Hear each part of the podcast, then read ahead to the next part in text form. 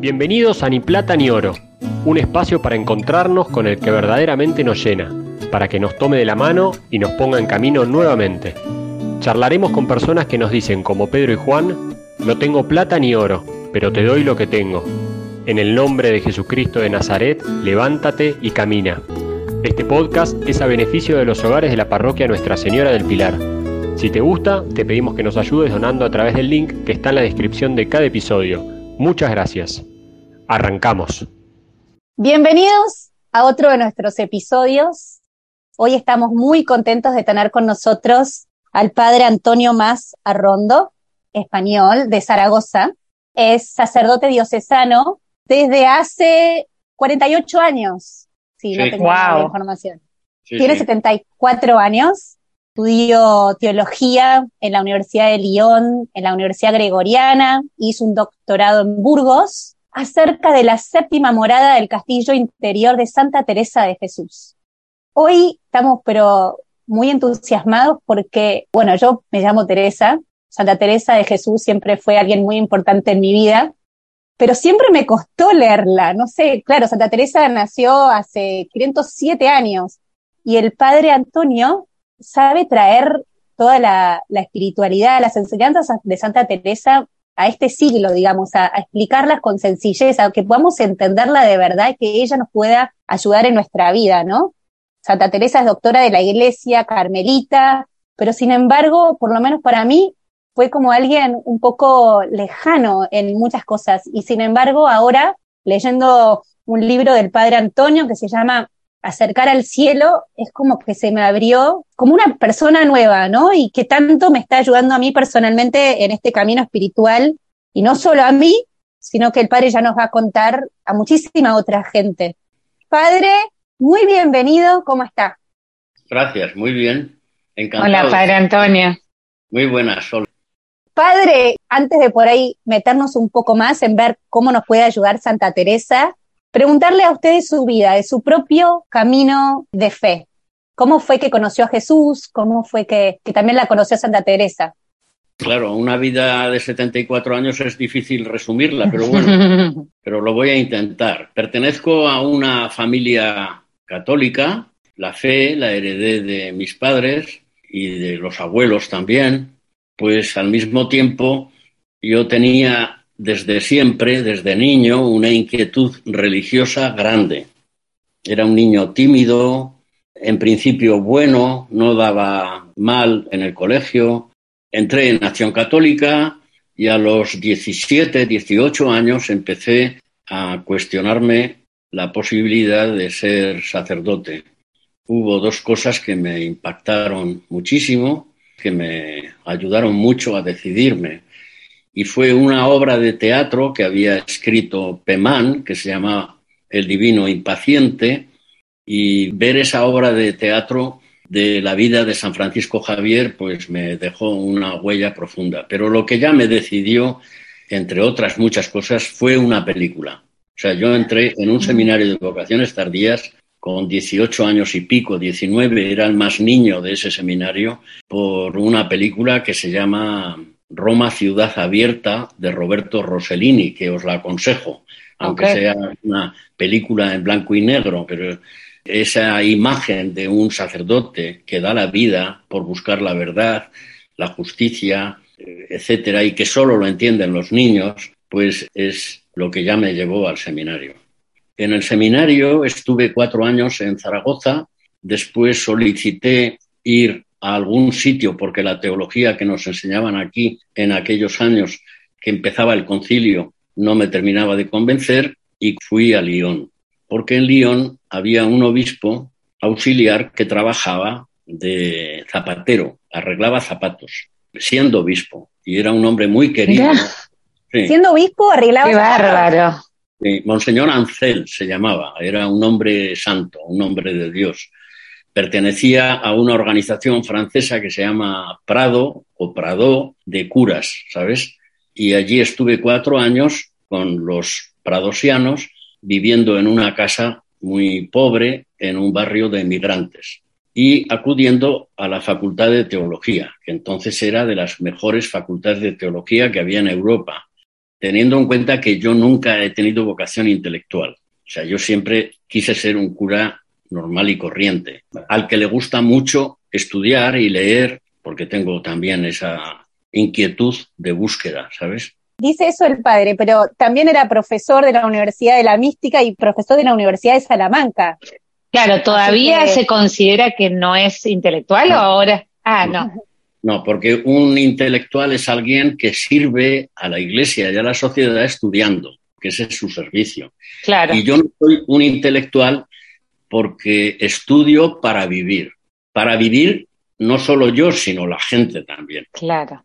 Aprendiendo de la gente y estudiando. Entonces estudiaba en función de las cosas que no entendía mm. ni de mí mismo ni de la sociedad.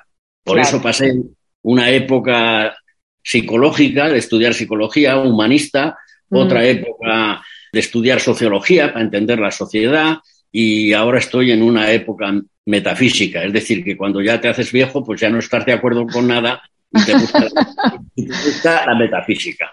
Entonces pasé por esas etapas, pero yo no he mm. vivido para estudiar. No, mi servicio no es ese. Mi servicio es enseñar a vivir, vivir con mm. otros y sobre todo con la gente que sufre. Entonces, mm, en mí hay, hay dos vertientes. Una vertiente que se ha dedicado al estudio y luego hay otra vertiente en mi vida que ha sido permanente de atención a la gente que sufre. Porque la vida te viene y nada más hacerme cura sería muy largo de explicar que en muy pocos meses estaba al cargo de un delincuente. Un delincuente ¿Cómo fue eso?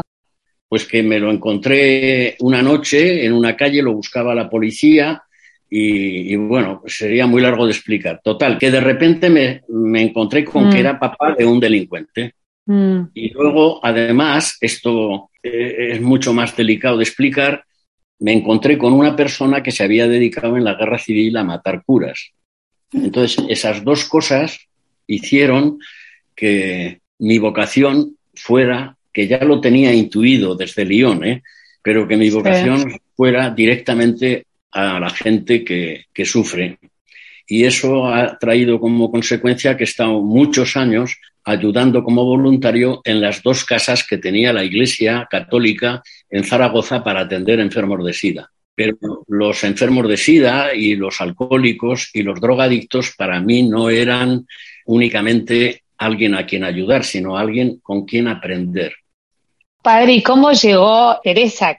Me encuentro con Teresa, siendo ya sacerdote, por pura casualidad, cuando estaba en la primera crisis de cura. Porque me llevaron a dos pueblos, a Botorrita y a Jaulín, que fueron mis universidades, porque ahí aprendí lo que era la vida, vida, vida, vida.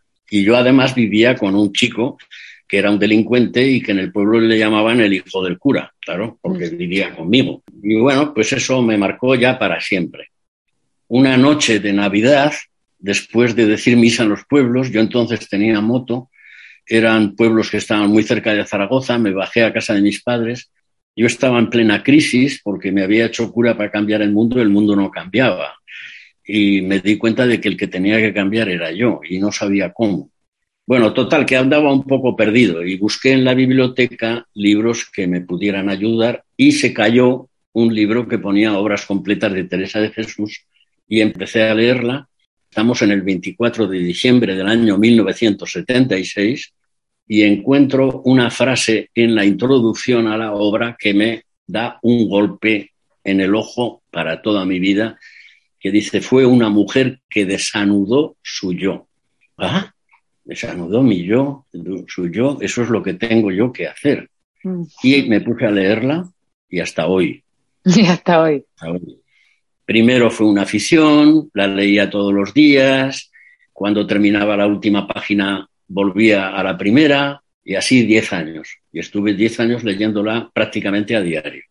Y luego, cuando llevaba diez años de cura, le dije al obispo que me quería ir a vivir a un monasterio trapense un año, un año sabático, y el obispo me dijo que no, que me iba a buscar una beca y que me mandaba a Roma a estudiar. Estudié una licenciatura en teología dogmática, terminé la licenciatura de Lyon, pero yo no tenía ningún título universitario porque éramos muy revolucionarios y y había que estar con los pobres y los pobres no tenían título universitario. Terminé los dos títulos universitarios, el de Lyon y el de Roma, y el obispo me dijo, al cabo de un año, me propuso hacer una tesis doctoral y le pedí permiso, ayudado de un profesor jesuita de la Gregoriana de Roma, para hacerla sobre Santa Teresa y aquí estoy. Entonces mi vida se puede resumir en dos cosas, ¿no? Por una parte, una curiosidad intelectual grande para atender a la gente bien y luego otra parte que ha sido atender a la gente que sufre, sobre todo más de 20 años atendiendo enfermos de SIDA, con las hijas de la caridad y con las mm. sanas. Ya está, eso es un poco mi vida. Y usted cuenta que le enseña a Santa Teresa a los delincuentes, a la gente en la cárcel. ¿Y cómo, cómo lo escuchan y cómo, es eso? Tratando con ellos, empiezo a descubrir que la gente tiene una necesidad de reconciliarse con ella misma cuando están a punto de morir. Los enfermos de SIDA sabían cuándo se iban a morir. En los primeros tiempos mmm, no sabíamos cómo se contagiaba, pero sabíamos que se morían muy rápido y teníamos muy poco tiempo para prepararlos a morir. Y les ofrecíamos la oportunidad de morir cristianamente. Digamos que el principio era el pasado, pasado está. Pues la mayoría eran delincuentes, mm. homosexuales y prostitutas. El pasado, pasado está y ahora nos moriremos amando. Y cuando una persona descubre que se va a morir, pues tiene una necesidad muy grande de entrar dentro de sí misma, y allí empecé a descubrir que eso tenía mucho que ver con Teresa, porque el castillo interior es un viaje dentro de uno mismo. Y poco a poco me fui organizando una forma de hacerles comprender que dentro de ellos mismos estaba Dios. Y les ponía como ejemplo como dos cajitas, que dentro, en lo más profundo de cada uno hay dos cajitas. Es como si bajáramos al fondo del mar y en el fondo del mar hay dos cajitas. En una estoy yo con mi conciencia y en otra está Dios. Y están, las dos cajitas son distintas, pero están juntas. Y la cajita de Dios está siempre abierta, porque está siempre allí. Sea cual sea el número de personas que hayas matado, Dios nunca te ha dejado, siempre ha estado dentro de ti y bajaba con ellos a abrir la cajita de su yo. Mm.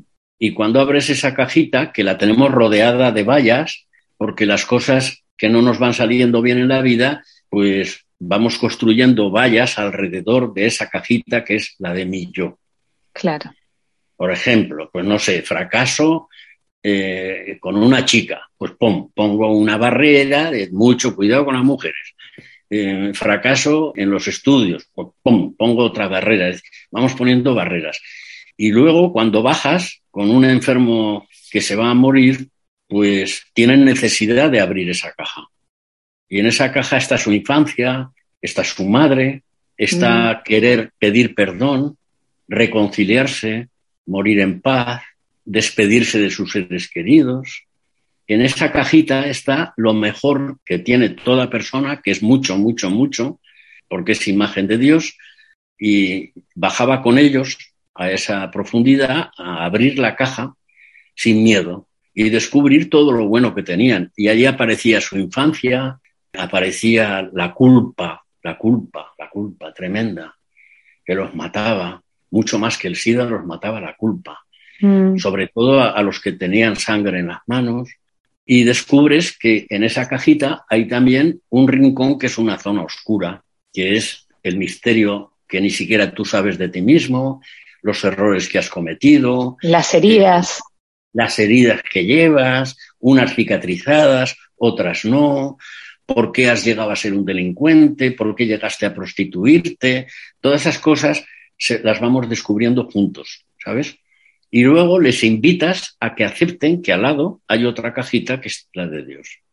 Y la mayor parte aceptaban, porque uno de ellos, muy inteligente, un día comiendo se puso en pie y dijo, casi literalmente, nuestra vida ha sido un infierno.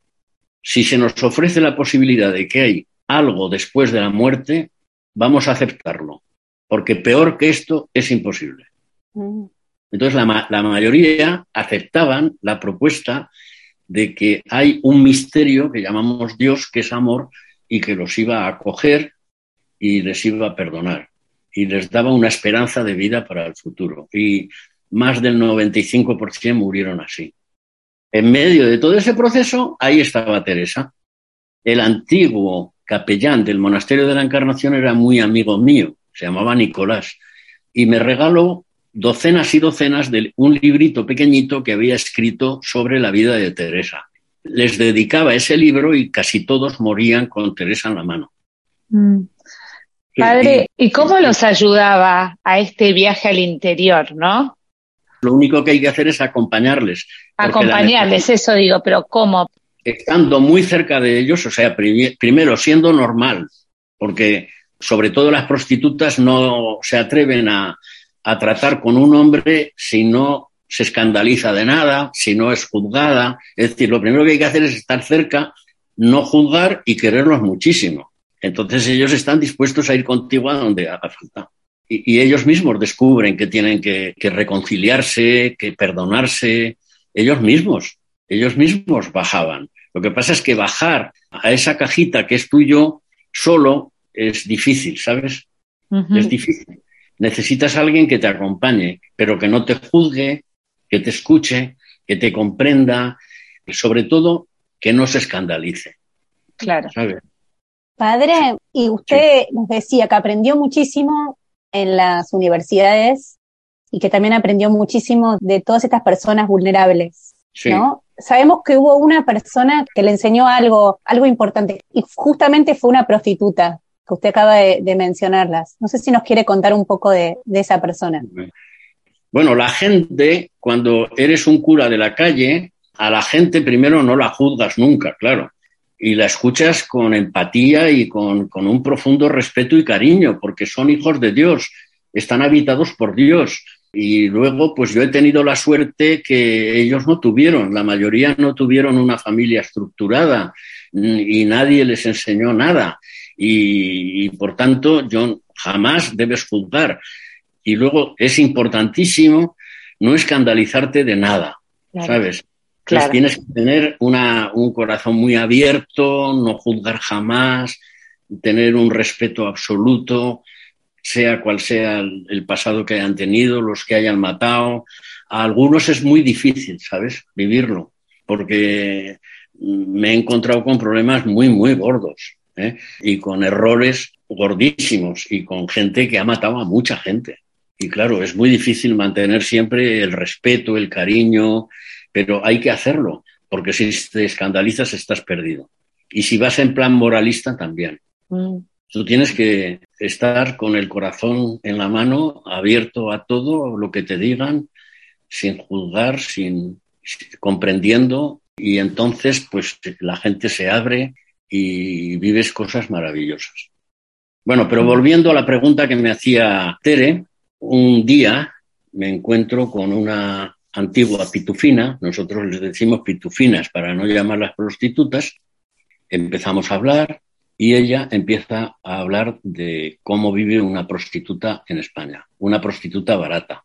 Y poco a poco, en la conversación, pues voy descubriendo que está empezando a hablar de su intimidad.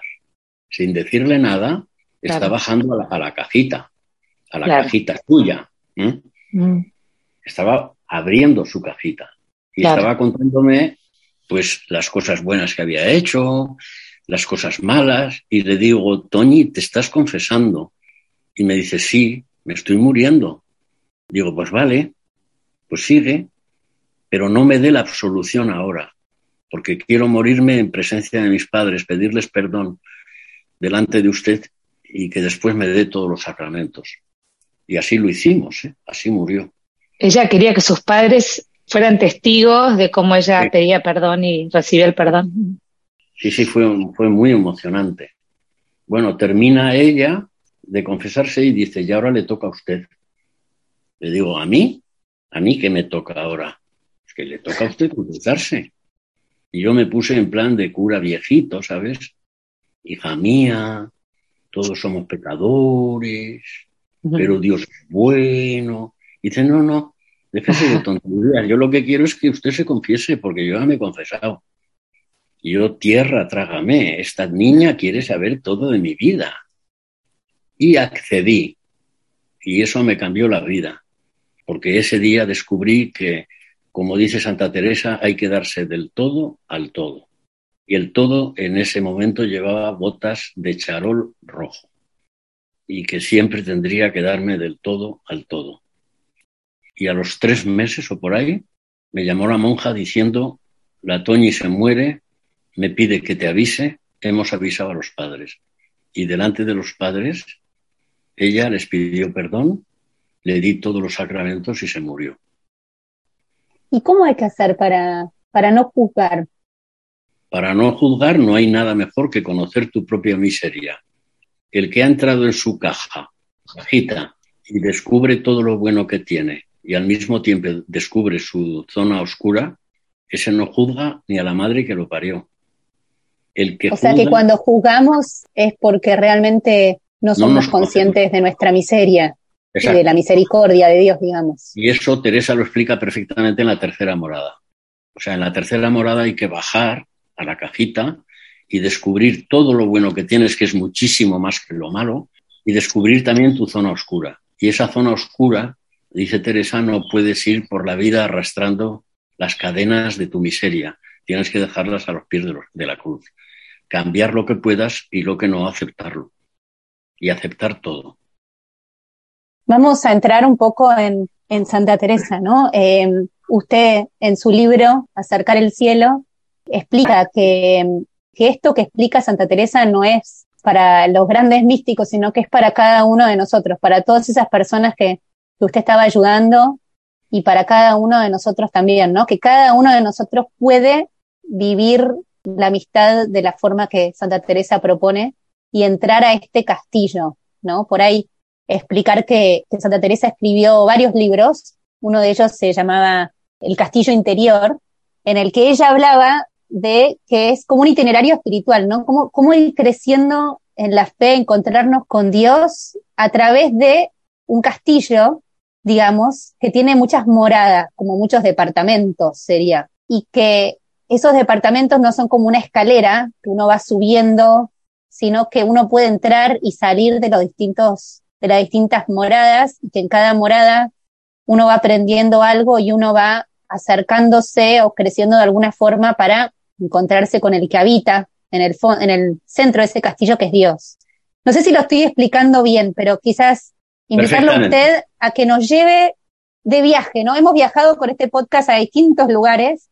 Hoy queremos invitar a todos a viajar al interior, ¿no? A ese castillo que somos cada uno de nosotros y, que usted nos explique un poco cuáles son esas moradas y, y qué es lo que hay que hacer para pasear mejor, disfrutar esas moradas y llegar a esa cajita, ¿no? Que está en el centro, que es, que es Dios. Teresa es una mujer genial. Es una autodidacta que nunca fue a una escuela, que gracias a Dios en su familia, por su ascendencia judía, le enseñaron muy pronto a leer y a escribir. Yo estoy totalmente en contra de la interpretación que se ha hecho hasta ahora. Así. Ah, sí, total, pero ya, eh, ahora ya que soy viejo, puedo decir la verdad, radicalmente en contra. Eh, voy a escenificarla groseramente. Se trata de un itinerario espiritual donde tenemos que ir paso a paso, morada tras morada, hasta llegar a la séptima. Y en cuanto entramos en la cuarta, eso está reservado a gente muy santa porque son cosas ya de santos. Es como una escalera que vamos subiendo, o como si subiéramos a un volcán de América Latina, eh, que cuesta esfuerzo y que la gente pues con dificultad entra en la primera morada, en su castillo. Esta es la interpretación que no le gusta, digamos. No, esta es la que ah. yo rechazo, rechazo. me parecía raro. Radicalmente.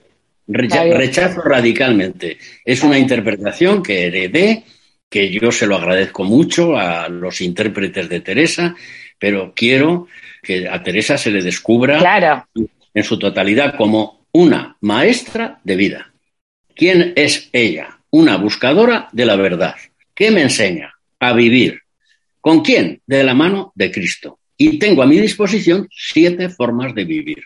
Buenísimo, entremos a ver cómo, cómo se. Y yo hago lo que me da la gana con mm. ese castillo, porque lo tengo pues dentro.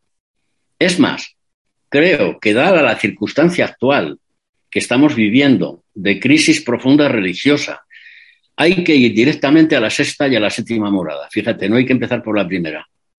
La sexta morada, que es la que ahora. Cada uno puede entrar de la forma que quiera, digamos. Puedes entrar de la forma que tú quieras. Yo ahora propongo a la gente que entre directamente en la sexta, porque todas ellas las vive con más o menos intensidad. Sí, en simultáneo, todas en simultáneo. Cuando las redacta, cuando las redacta, ella las vive en una intensidad que yo no voy a poder vivir. Vamos a ver, voy a poner un ejemplo. No es lo mismo un beso en la frente que un beso en la mejilla. No es lo mismo un beso en la mejilla que un beso en los labios. No es lo mismo un beso en los labios de rozar el labio o si es con lengua. Es decir, hay muchas formas de manifestar ese cariño. Hay muchas maneras. Un abrazo, eh, hay muchas maneras de manifestarlo. Un beso, hay muchas maneras. Ella vive todo con una gran intensidad que yo posiblemente no voy a vivir. Pero eso no quiere decir que no me enseñe a vivir. Claro. A mí me enseña a vivir. Y la sexta morada es la morada del amor. Mm. ¿Cómo la podría resumir? Es la morada de un amor de Dios incondicional. Eso me lo han enseñado las mamás. En la última parroquia que he estado, a base de bautizar bebés, lo he aprendido de las mamás. Si ahora me preguntas quién es Dios, a mis 74 años te responderé con una frase de Isaías y con una frase de una madre. La frase de Isaías dice, me parece que es en el capítulo 43, yo, el Señor, soy el primero y yo, el Señor, estoy con los últimos. Eso es Dios es el Señor que es el primero, pero está con los últimos. Bueno, eso es Cristo, por eso se encarnó, no en un palacio, se encarnó en un pesebre. Si Él se encarnó en un pesebre, si Él se encarnó en el barro, la mística de Santa Teresa es una mística del barro, si no, no es una mística de Jesús. Y decir que esto está reservado para tres o cuatro personas super santas de altar, estás prohibiendo que la gente normal viva la mística de Teresa, estás pecando gravemente porque estás dificultando a la gente que viva la forma de vivir que ella me enseña. ¿Y cuál es la que me enseña? Que Dios, aquí viene la, segunda definición de Dios, es lo que me enseñó una mujer. Después de bautizar a su hijo, me dijo, ¿puedo leerle una carta que he escrito a mi bebé? Digo, por supuesto, señora, venga aquí al micrófono. Va al micrófono y me dice, y le dice al bebé, más o menos, ¿eh? tengo por ti un amor incondicional. Mm. Siempre serás mi hijo. Cuando seas mayor, si te equivocas, te perdonaré. Siempre contarás conmigo. Siempre creeré en ti. Y yo le pregunto, señora, ¿qué diferencia hay entre eso que me dice y su marido? Dice, es un amor distinto. Porque con mi marido nos queremos mucho. El marido, como siempre, en los sacramentos estaba callado, porque las que, las que mandan son ellas.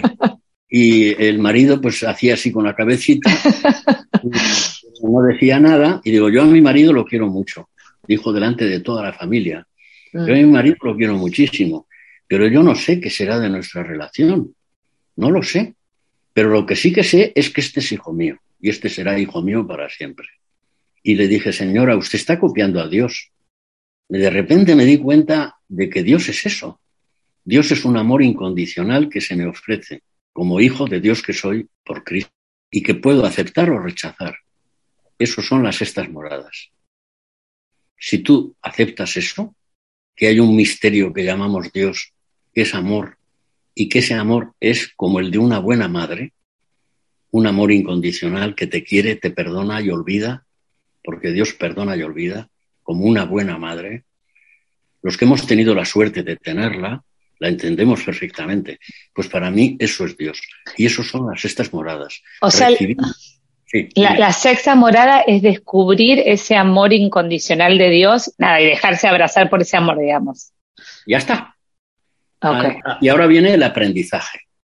Si eso lo aceptas, ya eres cristiano, tal como quiere el Papa Francisco en su primer documento que hace diez años publicó y que es una joya, el querisma, lo que tenemos que anunciar es un amor incondicional. Y ese amor incondicional es el de un papá con entrañas de mamá. Y eso es Teresa. El Dios de Teresa es un papá con entrañas de mamá, porque muchísimas veces Teresa explica a Dios desde su ser no solo femenino, sino maternal, porque una monja contemplativa es una madre que no tiene hijos de sangre, pero es una madre que engendra vida desde un monasterio. Si aceptas eso, empiezas a aprender a vivir desde un amor que te dan. Ese amor que te dan te cambia la vida, porque ya te puedes poner de pie, ya no tienes que ir arrastrado. Ninguna culpa, nada puede matar ese amor. Si eso lo recibes, ponte en pie, como dice Ezequiel.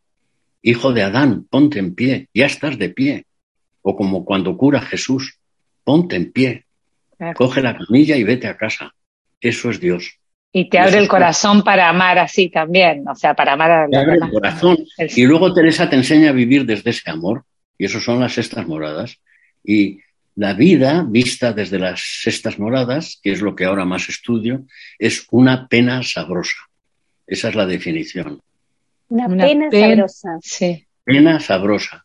La vida está llena de penas, de momentos de pena, no sé, qué sé yo, pues en, el caso de ella, la muerte de su padre, la muerte de, su madre cuando tenía 14 años, los, desengaños de la vida que se te van acumulando, los fracasos, los errores. La vida tiene mucho de pena. No sé, los niños que están muriendo ahora en Ucrania, los niños que están muriendo de hambre. O sea, tiene mucho de pena la situación de la iglesia en muchas ocasiones que no es como tú habías soñado, mm, la situación de la gente que sufre y que es un dolor tremendo el que te produce hay muchos momentos de pena, pero qué sabrosa que es la vida, qué momentos impresionantes. Yo no cambiaría por nada del mundo, qué sé yo, un buen concierto de música, de jazz o de ópera o de música clásica, que es lo que más me gusta. Yo no cambiaría por nada del mundo la conversación con la Toñi, el nacimiento de una flor, el contemplar un bebé que voy a bautizar, que me estaría horas mirándolo porque es un misterio tremendo la vida, las amistades, la gente que te apoya, el leer a Teresa, el leer teología, el rezar un rato, el pasear. La vida tiene momentos sabrosísimos. Entonces, cuando te dejas amar, lo primero que descubres con ella es que la vida es una pena sabrosa. Tiene mucho de pena, pero Dios te ama incondicionalmente. Y eso es sabrosísimo. Que siempre que quieres está ahí. Y todo, todas estas moradas son actos de amor. El momento cumbre de las festas moradas es en el capítulo 4, 5 y 6, donde ella se siente de una vez por todas amada y perdonada. Y cuando descubre que ese amor condiciona toda la vida y que ese amor siempre la acompaña.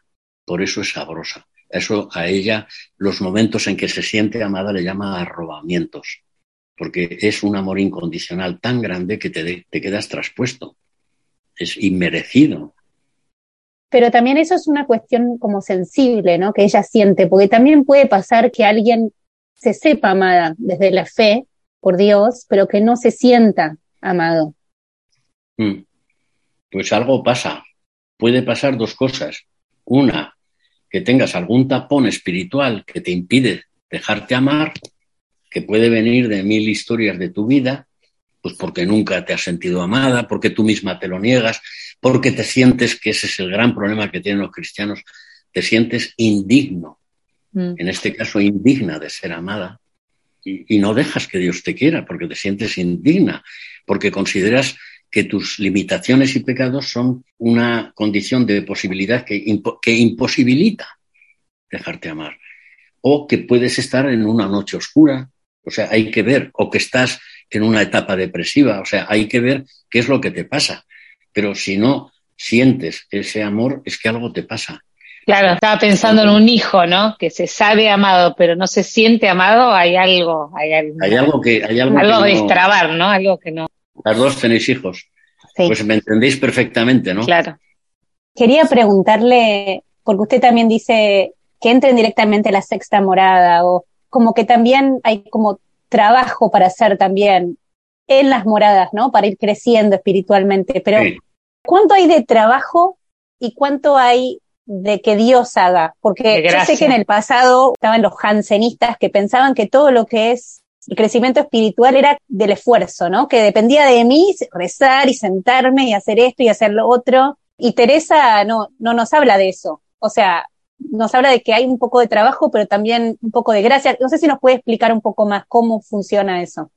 Hay un vocabulario que ella utiliza que es muy claro, porque es doctora de la Iglesia. O sea, una mujer que no ha estado nunca en un colegio es doctora de la Iglesia, que eso no nos lo creemos. Es la primera mujer con Catalina de Siena. Es una maestra de maestros. Es un torbellino de ciencia. Es una mujer que te enseña a vivir.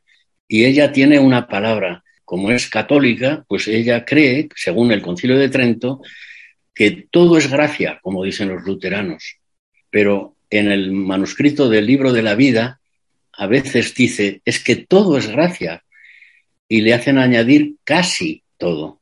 Casi todo es gracia. Tres veces añade la palabra casi al lado derecho del manuscrito, porque el, ¿Quién le hace añadir? Perdón, padre. El censor, el censor, ah. que es el amigo cura que está leyendo el manuscrito y le está ah. diciendo, monja, pero es que eso es Lutero puro. Si ah. todo es gracia, entonces todo es casi gracia, casi todo es gracia. Mm. Pero yo tengo que poner algo de mi parte que ella le llama disposición. Disponer, claro. Me tengo que disponer. Vamos a ver, ¿qué es disponerme? Esas son las cinco primeras moradas. Disponerme es meterme en el castillo, primera morada, conocer a Jesús, aprender a meditar. ¿Estás pasando por las moradas ya? La primera, disponerse para entrar. Sí, sí, me, dispongo, entro en el castillo, que, es libre, es una entrada libre. Y si tú quieres entrar en el castillo, no te piden requisitos, no te preguntan, ¿a cuánto has matado? ¿Te has confesado? No, no, aquí no se pregunta nada. Es un camino desde el barro para pecadores. No hay ningún requisito para entrar. Todo el que quiere entrar en su castillo es libre de entrar y lo recibe de la mano Jesucristo y la Virgen María y te van llevando por las diferentes habitaciones que tiene cada morada y por las siete moradas y tú las vas incorporando a tu vida. En la primera morada entras en el castillo y procuras procuras, procuras, siempre la palabra procuras, no hacer daño grave a nadie, eso es el pecado mortal. Procuras y empiezas a conocerte a ti mismo, empiezas a no tener miedo por conocerte a ti mismo. Y más o menos eso sería la primera morada, pero añadiendo otra cosa, cambia la imagen de Dios que tienes. Porque claro, yo heredé una imagen de un Dios barbudo, con una garrota, que estaba detrás de una nube esperando que pecara para meterme un garrotazo. Tienes que cambiar esa imagen de Dios que ella llama de temor servil por una imagen de Dios amor. De a poco, todo de a poco, todo de a poco y al paso que tú quieras. Teresa es muy respetuosa y al alma hay que llevarla sin presionarla y aceptando como eres, aceptando tus deficiencias, tus limitaciones, tus heridas, tú comienzas ese camino que es un camino que te va a enseñar a vivir y a vivir felizmente amando y a morir felizmente amando. Cuanto más entres en el castillo, más sales del castillo para amar. Mm. Esa es la paradoja. Cuanto más entras, más sales, pero sales cambiado. Segunda morada, hazte amigo de Jesús. Vence las tentaciones. Las primeras tentaciones es abandonar el castillo, porque vamos a intentar vivir de otra manera de la que te ofrece el mundo. El mundo te ofrece una forma de vivir que es poder mandar sobre otros, tener, ser lo más rico que puedas y acostarte con toda la gente que puedas. O sea, es tener poder y sexo. Y tú vas a aprender a vivir de otra manera. Si quieres aprender a vivir, entra en el castillo. Como eres, sea cual sea tu situación, entra, porque Dios te irá guiando.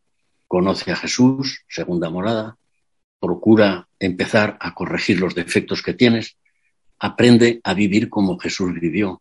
Eso se llama virtudes en el lenguaje teresiano, la forma que tenía Jesús de vivir, la pobreza, el rechazo a buscar únicamente la riqueza, a buscar tu bien por encima del bien de los demás. Aprende a vivir como vivió Jesús, a pasar por el mundo haciendo el bien, aprende poco a poco. La segunda morada le llamamos oración de meditación. Lee el Evangelio cada día, vas aprendiendo quién es Jesús, aplícalo a tu vida. Jesús te va hablando, el Espíritu Santo está ahí, aunque Teresa no lo nombra en las primeras moradas, porque hay que tener mucho cuidado, porque si nombras mucho al Espíritu Santo te pueden llevar a la hoguera por ser hereje y aprende a vivir con Jesús. Tercera morada, entra en ti mismo, entra dentro, dentro, dentro de ti mismo, baja a las cajitas, conoce tu miseria, conoce tu grandeza, y dile a Jesús que quieres ser su amigo de verdad, el joven rico. Y allí empieza una aventura. Con esas tres primeras moradas, eres un gran cristiano ya, si las vives bien. Procuras incluso a no cometer pecados veniales. Mm. ¿eh? O sea, procuras vivir ya con un amigo que se llama Jesús y que te va a llevar, si quieres, puedes quedarte ahí y si quieres, puedes seguir. Y las cuartas, quintas, sextas y séptimas es otro mundo, es aprender a vivir desde lo que Dios te ama, desde lo que Dios te va regalando. Desde lo que Dios te ama. E-, ese amor conlleva unos regalos que tú vas a ir recibiendo y que te van a cambiar. O sea, no es tanto imitar a Jesús en las, estas moradas, sino que es más desde lo que uno... Sí, pero sin dejar las tres primeras, ¿eh? Claro. Las tres primeras siempre siguen. ¿Qué regalos? Escuchar regalos. Sí, ahora, ahora voy con los regalos. Pero que te quiero decir, esto lo expliqué en México porque un señor que me entrevistó para la televisión azteca, pues estaba que decía que no entendía, que no entendía lo que decía, que no entendía, y se me, y se me ocurrió explicarle como si fueran, como si tuviéramos bebés, ¿sabes? Y yo creo que con eso lo entendió la gente y además me ayuda a mí a entenderlo también. Porque cuando tienes un bebé lo cuidas pero cuando nace el segundo hijo, no tiráis el primero a la basura, sino que cuidáis al primero y cuidáis al segundo. Pues con las moradas es lo mismo. Es como si tuvieras cada año un hijo, o cada cinco meses tuvieras un hijo, pero no tiras los anteriores a la basura, los cuidas a todos. Entonces, en el castillo interior vamos avanzando y al mismo tiempo vamos cuidando cada uno de los bebés, la primera morada, la segunda, o sea, que cuando ahora entremos en las moradas místicas no quiere decir que no siga practicando la primera morada, que es la oración vocal, el Padre Nuestro, la de María, el Yo Pecador, la oración de meditación con el Evangelio, la oración de recogimiento, muy dentro de mí mismo. No quiere decir eso. Quiere decir que voy cuidando todos. Y llega un momento en que el amor, que es Dios, que es el Señor, el primero y que está con los últimos, te dice, ¿quieres más? Pues entonces ahora te voy a enseñar a vivir desde el amor que te voy a ir dando. Y eso le llama a Teresa lo sobrenatural, porque son cosas que yo no puedo darme, me las tienen que dar. Del mismo mm. modo que vosotras que sois madres, tenéis que dar, dais amor a, los chicos que tenéis de diferentes maneras conforme van creciendo. Claro. Esas son las etapas místicas. ¿Qué quiere decir etapas místicas? Cuatro, cinco, seis y siete que son las etapas del misterio de la vida. Y el misterio de la vida es un amor. El misterio de la vida es aprender a amar. ¿Y cómo aprendemos a amar? Si alguien nos ha amado. Entonces, si mm. yo me dejo amar, pues me irán haciendo regalos. De repente, un día me encuentro con que esto de ser cristiano empieza a dejar de ser una cosa cansada, empieza a ser un descanso. Pues estás en la cuarta morada, señora porque Dios es un descanso, Dios también tabor. Mm. Y cuando te sientes así, descansada en la fe, como consecuencia de una misa que has vivido bien, de una confesión buena que has hecho, porque estás practicando los sacramentos desde las primeras moradas, pues de una conversación buena que has tenido, espiritual, de una clase que has acudido, de alguien que has escuchado, y dices, esto de ser cristiano es, no está tan mal, o sea, esto es una maravilla. Puedo dormir a la pierna suelta porque empiezo a comprobar que alguien me quiere. Eso es la cuarta morada. Y Dios te quiere, en primer lugar, para decirte descansa. Como dicen los niños, tienes techo y tienes suelo. Yo estoy aquí contigo. Y esos son los primeros pasos hacia el amor que recibes. ¿Y la quinta? la quinta es esto es como una historia de amor, ¿sabes? Como una historia de amor entre un hombre y una mujer. En una historia de amor llega un momento en que te tienes que dar. No sé, volvamos a la Toñi. O sea, o te das o no te das. Y Jesús te pide en ese momento que le des algo. Dame algo. Y no te pide dinero, te pide que le des tu yo. Entrégame tu yo. Entrégame tu vida, que yo te ayudaré, que yo te guiaré. Ya del todo me entregué y vi, dice Teresa. Y de tal suerte he trocado que es mi amado para mí y yo soy para mi amado. Entonces, en el momento que te das, nace un amor. Si te das del todo, pues nace un amor del todo. Y si te das poco a poco, pues van haciendo un amor poco a poco. Mm. Pero el amor exige totalidad y eternidad. ¿eh? Y bueno, pues te pide que te entregues.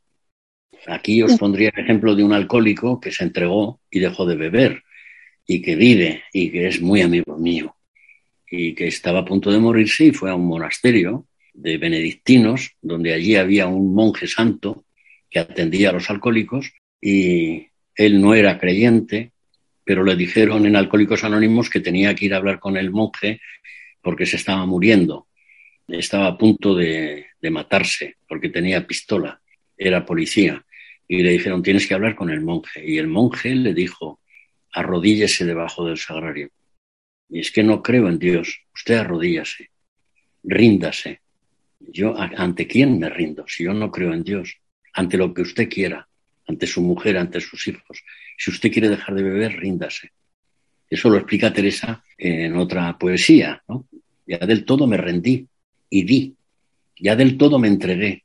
Es la rendición, es la crisis de la mitad de la vida. Hasta la crisis de la mitad de la vida, que suele llegar a los 40, Teresa la tuvo a los 39, pues eres tú el protagonista, eres tú la guinda del pastel. Entonces deja que haya alguien que te ayude y que lleve las riendas de tu vida. Esa es la segunda conversión. Y mm. esos son las quintas moradas. ¿Y cómo se entrega el yo? Pues poco a poco. Como entregar el volante, digamos, entregar el, mando de tu...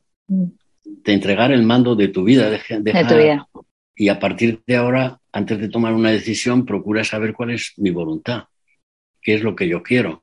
Que esa decisión la tomes en diálogo conmigo, porque yo ya intervengo en tu vida, pero intervengo con un amigo que te ama, y que te quiere incondicionalmente. Y déjate mirar por mí y, dame tu yo, dame tu vida, que yo te llevaré de la mano y no tengas miedo. Y eso se hace cada día.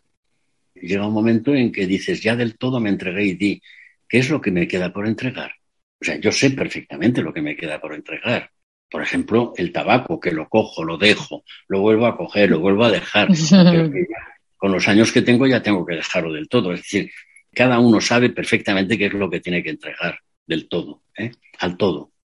Y luego, pues claro, si tienes a alguien que te ha enseñado, como a mí me enseñó la Toñi, que me tenía que entregar del todo a ella, al todo, y eso se va haciendo cada día.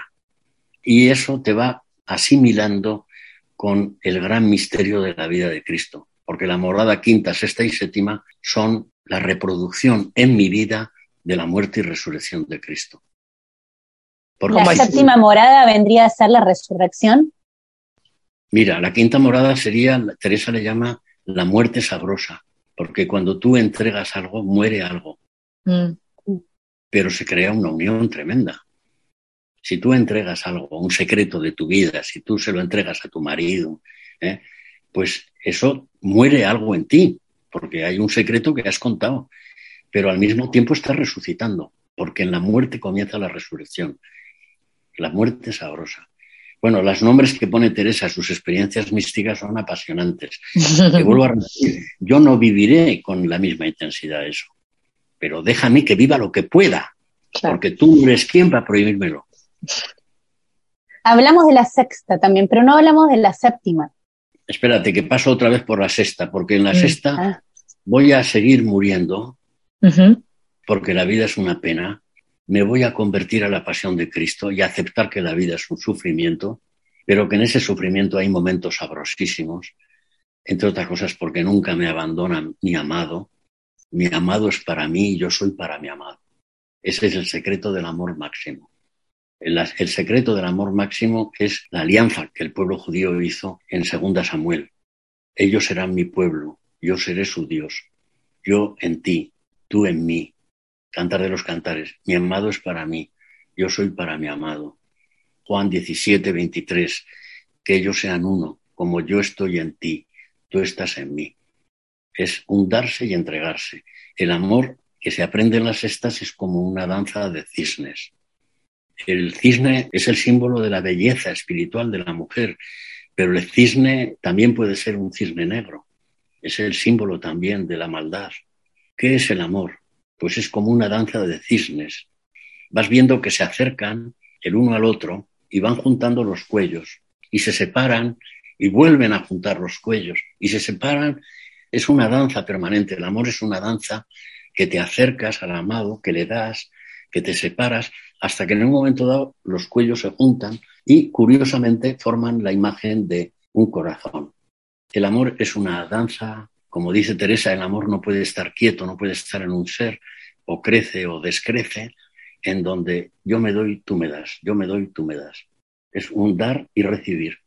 Estoy aprendiendo también a renunciar a mí cada vez que en esa muerte sabrosa acepto la pasión de Cristo, acepto el sufrimiento, acepto el que no todo me vaya bien en la vida, acepto el dolor de los demás, porque a veces pesa mucho, pero forma parte de la existencia, acepto la cruz de Cristo, todo eso forma parte de las estas moradas.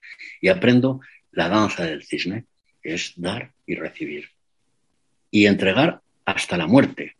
Del mismo modo que tú darías la vida por tus hijos, vosotras dos daríais la vida por los niños, estoy seguro que pondréis la cabeza por los niños, pues del mismo modo Dios. Entonces Él nos amó hasta el extremo. Entonces eso lo vas aprendiendo en las estas moradas. Y las séptimas, que me pregunta Tere. Las séptimas son la resurrección, resucitar, bajar de la cruz. ¿Cómo es eso? Bajar de mis cruces, porque mm. las cruces se aceptan. Las cruces de la vida incluso se quieren, porque te pareces más a Cristo, que pasó por la cruz. Las vives con paz. Eso es una dificultad tremenda. Me lo explicó una mujer que había perdido un hijo. Se puede estar atravesada, como la Virgen María, por el dolor de la cruz de un hijo y al mismo tiempo estar en paz y feliz porque crees en Dios y crees en la resurrección de los muertos. Esas son las séptimas moradas ya. Es resucitar, mm. aceptar que la cruz es el comienzo de la resurrección. Y mi misión es bajar de la cruz a todos los más que sufran, bajar de la cruz a los que sufren y ayudar a Cristo crucificado. Resucitar es salir resucitado tú mismo ayudar a Cristo a resucitar a otros, a que haya menos mal en el mundo y menos sufrimiento.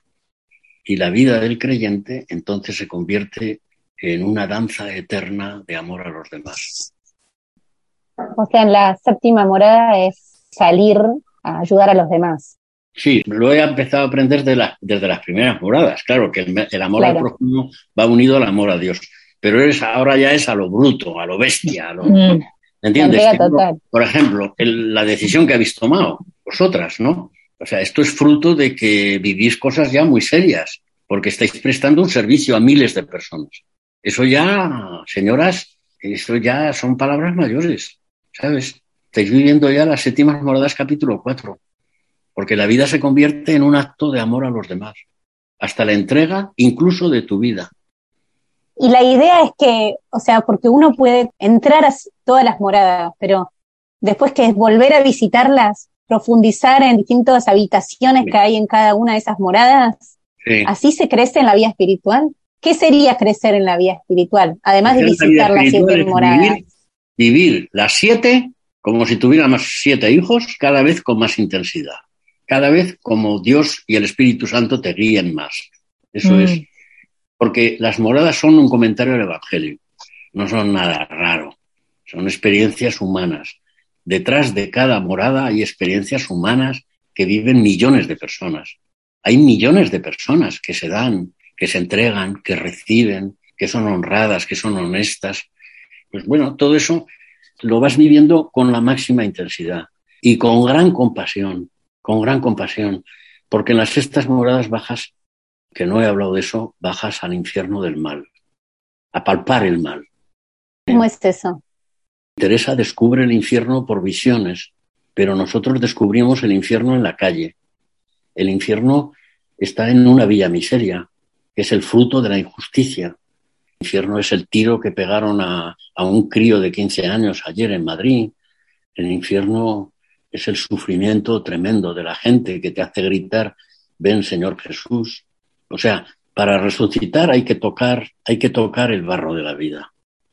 Maranata, ven Señor Jesús, ven de una vez, porque él, la mayor parte de la gente es buena, pero la maldad da mucha guerra y la maldad está siempre provocada por lo que te ofrece el mundo, por el poder, el tener o el sexo. Padre, y usted decía que ahora estaba como invitando a la gente a ir directo a la sexta morada, ¿no? Sí, dejarte amar. Dejarte amar. ¿Y eso cómo se hace para ir directo a la sexta morada? Nada, pues lo podemos hacer ahora mismo. Y lo repites muchas veces. Me rindo, Señor, ante tu misterio. Sé que viniste al mundo para enseñarnos a vivir y para enseñarnos a amar y tú nos enseñas a amar dejándonos amar. Haz que nada se interponga en ese amor. Haz que me considere digno, aunque esté lleno de limitaciones, para dejarme amar. Quiero recibir tu amor. No te preocupes que si eso te lo repites lo vas a vivir pronto. Entonces déjate mirar, porque el que te mira te quiere. Déjate mirar. Miro la cruz y allí te encuentro entre llagas Señor. Mírame adentro y allí te encuentro, soy tu morada, Señor. Asombrado en tu bondad, tu pobreza y humildad, me hago espaldas de tu amor. Me entrego libremente, me doy. entrego a ti, me doy a ti, me entrego del todo